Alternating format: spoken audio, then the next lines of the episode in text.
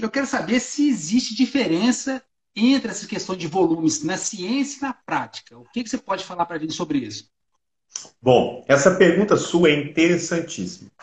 Tá? Porque quando a gente fala assim, pô, será que existe diferença né, de volume de treino que está lá na ciência, que está lá no artigo científico, e quando a gente vai para a prática, né? Então a gente vai observar, eu quero é, é, discutir com vocês aqui que a gente tem que tomar um pouquinho de cuidado com o que a gente lê no artigo, com o que, que a gente vai aplicar na nossa prática profissional e como que a gente vai comunicar com o cliente. Porque o cliente nosso, ele não é um, um profissional de educação física, ele não tem a base de conhecimento que você, profissional, teve na graduação. Ele não pode ser um engenheiro, ele pode ser um cara que formou em direito, então não, não tem, e nem isso, ele, tem que, ele não tem que entender disso. Então você tem que pegar aquele conhecimento que está lá no artigo científico, tá? entender aquele artigo, aplicar no seu cliente, traduzir aquela informação para você passar de forma didática que ele entenda, que ele compreenda. Por quê? que é importante ele entender também o, o seja o básico? Para motivar ele, ele saber o porquê que ele tem que fazer aquele volume ou aquela intensidade, qualquer variável que você esteja é, informando para o seu cliente. Então, a primeira coisa, vamos entender lá no mundo da ciência o que, que é esse volume de treino. Tá? Então, se a gente pegar a maioria dos artigos científicos, tá? quando a gente fala em volume de treino, existem diferentes formas de medir o volume de treino. Esse já é o primeiro problema que a gente enfrenta. E o estudante, ele geralmente aprende uma única forma. Tá? O cara que formou, se fez uma pós-graduação, aprende duas ou três formas de calcular o volume. Então, a forma mais clássica que a gente tem, a maioria dos trabalhos utilizam, é aquela do somatório tá, do peso levantado em cada exercício. Como assim? Vamos dar um exemplo prático. Imagina que eu pego supino. Tá? Supino, um exercício. E faço quatro séries de supino com 10 é, repetições e ponho 50 quilogramas de peso total. Então, qual que é o volume de treino ali? Eu vou pegar as quatro séries, vezes 10 repetições, vezes 50. Eu multiplicando isso vai me dar 2 mil quilos, ou seja, 2 toneladas. Isso é uma forma tá, de mensurar o volume de treino nos artigos científicos. Aí eu falo assim, pô, a gente pode fazer isso na academia? Pode. Por quê? Eu preciso só usar o quê? Matemática, multiplicação. Agora imagine eu chegar para o Magno, que é o meu cliente, e falar assim, ó, Magno, no supino, o seu volume de treino foi de duas toneladas. O Magno vai olhar para mim e vai rir, fala assim, como assim duas toneladas? Não, não é digerível para o seu cliente a gente falar de volume de treino com essa nomenclatura. No artigo científico, sim, porque vai servir de comparação com outros artigos científicos. Além dessa forma, você pode utilizar, por exemplo, o somatório do número de repetições. Ou seja, você pegar 4 séries vezes 10 repetições dá 40 repetições. Essa é uma outra forma de utilizar o volume de treino, mas não é muito utilizada e descrita nos artigos científicos. E também pouco aplicada na prática, no dia a dia.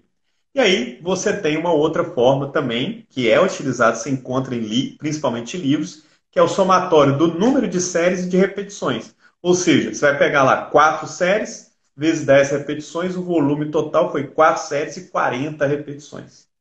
Bom, mas percebeu que eu dei três exemplos que são utilizados na ciência, mas nenhum é prático, nenhum é aplicável. Né? Então, isso aí fica ruim para o nosso cliente e para o profissional, para o personal que está no dia a dia para manipular essas variáveis. E outra coisa, que não leva em consideração o tempo sob tensão. Porque se eu aumento o tempo sob tensão, também estou aumentando tá, o meu trabalho, o meu volume. Ok? Então, essa é uma outra variável que a gente não está levando em consideração. Bom, o que seria o mundo ideal? Olha para você ter ideia, Maio, como é que a gente vai complicar a situação. O mundo ideal, quando a gente fala em volume de treino, eu tinha que calcular o meu trabalho total. E o trabalho total vai ser expresso em joules, que é força vezes deslocamento, então é Newton vezes metro. Então, aí, até na ciência, isso ia, já ia complicar. É muito pouco usual isso em laboratório. Então, anota aí qual que é a melhor forma para você calcular volume de treino e passar, entregar para o seu cliente um relatório? A melhor forma foi de uma revisão sistemática do BRAS, que ele coloca volume de treino é o quê? É o número de séries por grupo muscular por semana. Então, se eu chegar para o Magno e falar assim, Magno, essa semana você fez 15 séries para peitoral maior. Pronto. Você não entende, Magno? Totalmente. Então, basicamente, pessoal, quando a gente fala em volume de treino, na hora que você lê lá no artigo científico, você vai se deparar com esse volume total que vai dar em tonelada ou 20 mil quilos, um número absurdo. Só que aquilo ali não vai ser digerível, interpretável para você aplicar na prática. Então, o que, que eu sugiro você fazer? Lá no artigo científico, você vai procurar qual que é o número de séries por grupo muscular por semana. Então, é assim, Mário, que a gente consegue colocar o conhecimento teórico lá da ciência na sua prática. Mas para isso você tem que entender isso tudo que eu acabei de falar. Ok? Ok, bacana. Isso é interessante porque é, traduz mais facilmente na hora de estar conversando com o aluno e até para mostrar para ele como é que funciona isso, né? Então, essa, essa divergência é. Porque é interessante você é, entender essa teoria e saber transportar para a prática, que é para justamente você facilitar a linguagem para o aluno, né? Bacana demais. É, a ideia é essa, sempre você trazer para o aluno, para ele entender o porquê que ele está executando aquele, aquele, aquela sessão de treino, né? Por isso. Sim, sim. Bom, agora vamos para a área da nutrição. Né? Vamos falar um pouquinho de nutrição aí agora. Vamos ver se o Magno aí tá, tá afiado mesmo. Bom, é possível ganhar massa muscular durante uma estratégia dietética com restrição calórica?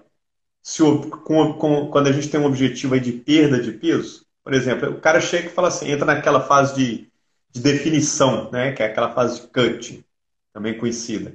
Ah, o cara quer ganhar hipertrofia e ao mesmo tempo perder peso. Ele consegue fazer isso? Tem fundamentação teórica que apoia isso ou não? Olha, é, é, há uma dúvida também que é bastante comum e a gente tem que entender algumas questões primeiro, para a gente é, raciocinar e concluir um raciocínio, tá? concluir um pensamento. Quando a gente está na fase de perder peso, perder gordura, você tem que entrar em déficit calórico. Tá? Você tem que gastar mais do que você consome de calorias.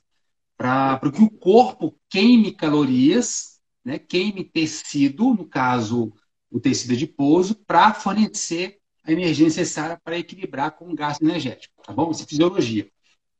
Então, é, não faz muito sentido, né? Eu estou pegando o lado lógico para depois entrar com, com a referência, tá? Científica.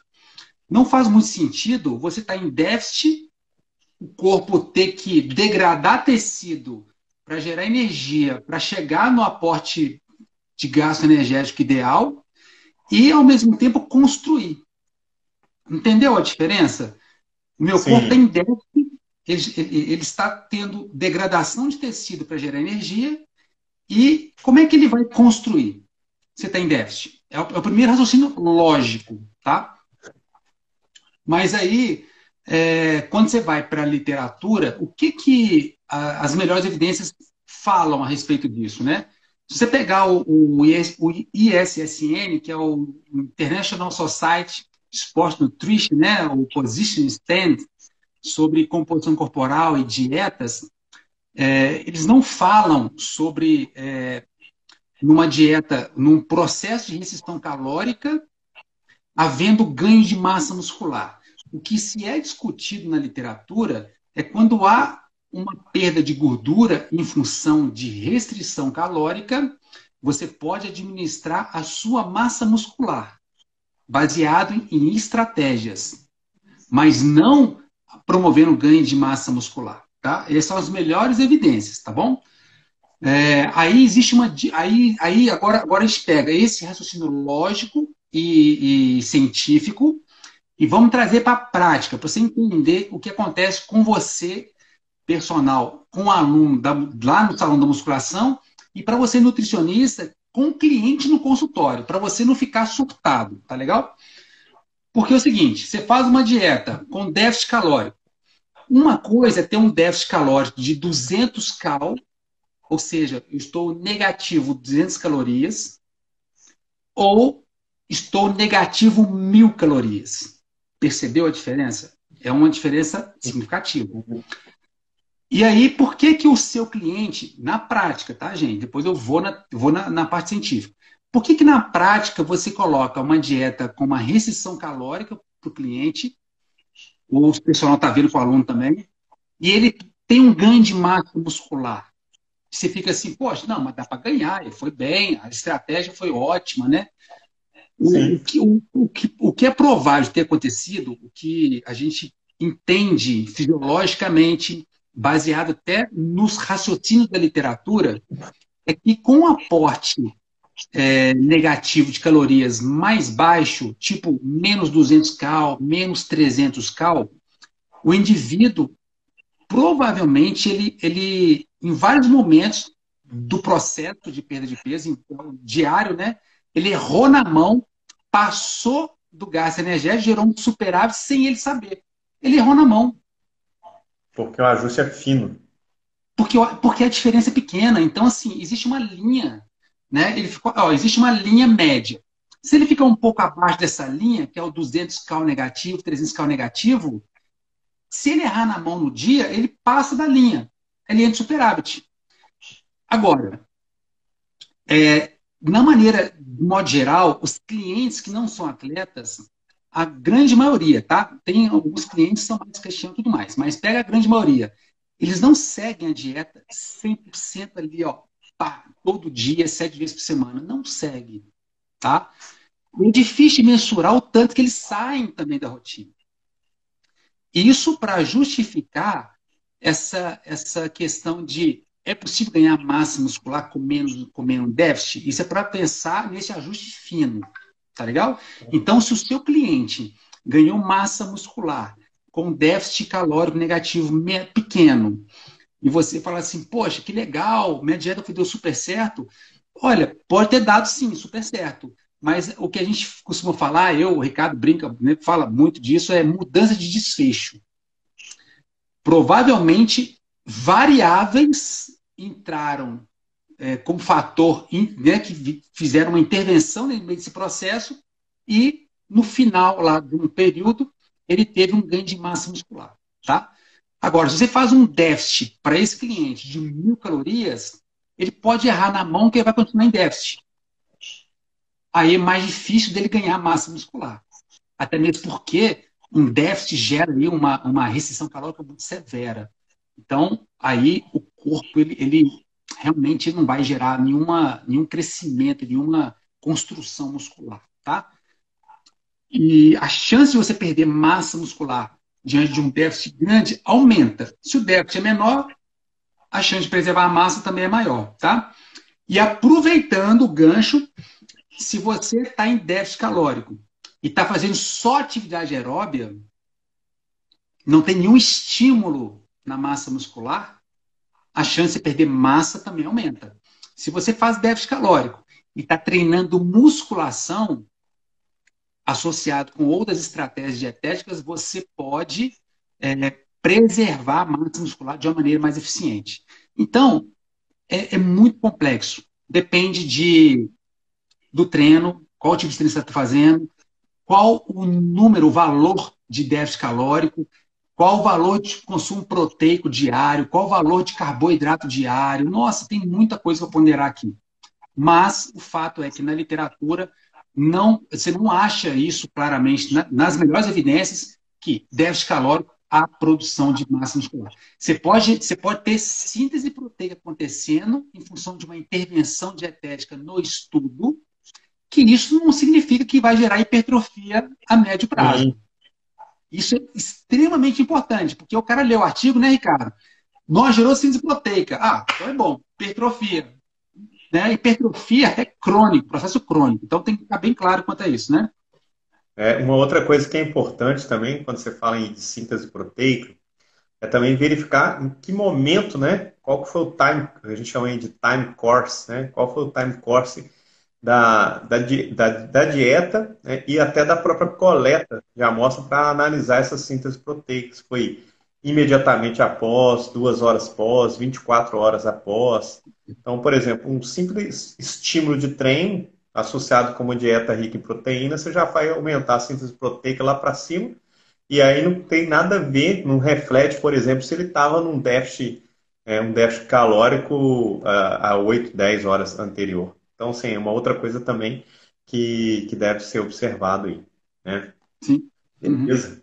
Eu acho que ficou bem claro. É, é, uma coisa que, que chama atenção do que você falou é que a ciência, né, ela, não, ela mostra né, que quando a gente está em déficit calórico, não tem como gerar a hipertrofia.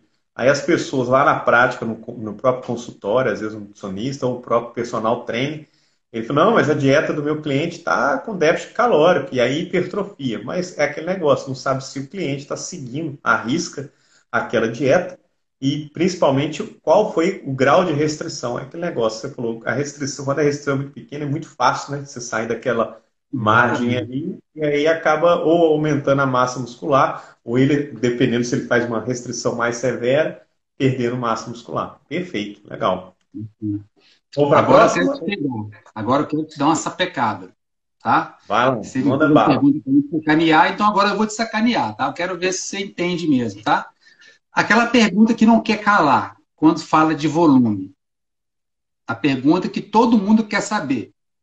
Professor Ricardo Freitas, qual que é o volume ideal para hipertrofia? É, essa, essa é uma pergunta que eu recebo todos os dias nas redes sociais, no WhatsApp, Telegram, tudo quanto é lugar. E é, a primeira coisa, né, quando a gente fala em volume, né, principalmente a, pergunta do jeito que você formulou, é uma, uma formulação meio perigosa, né? Porque quando você fala volume ideal, né, quando a gente coloca esse volume ideal é mais para chamar a atenção das pessoas. Porque se de fato existisse um volume ideal, seria muito simples. Qualquer pessoa, não precisava nem ser formada em educação física, ah, se eu sei que o volume ideal é 10 séries, então vou fazer 10 séries e acabou, a minha receita de bolo está aqui, põe debaixo do braço, eu não preciso contratar um personal trainer.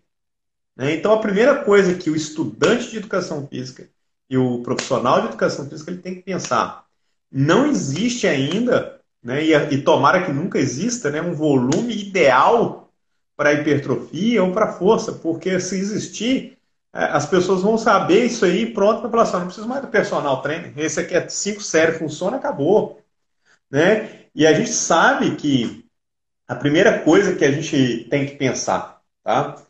É o que, que a gente tem modelos teóricos quando a gente fala em volume de treino. O modelo teórico clássico é aquela curva do invertido, no qual a gente tem né, um volume pequeno para o lado de cá e um volume alto, muito alto para o lado de cá e aqui seria aquele volume ótimo. Só que esse volume ótimo, a gente agora que a ciência está conseguindo traçar né, alguns pontos de corte.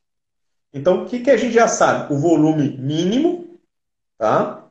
o volume ótimo, entre aspas, e esse volume em excesso, que pode gerar lesão, pode gerar um overreaching, um overusing, um overtraining, esse aqui a gente ainda também não tem a remota ideia, porque a gente tem um modelo teórico.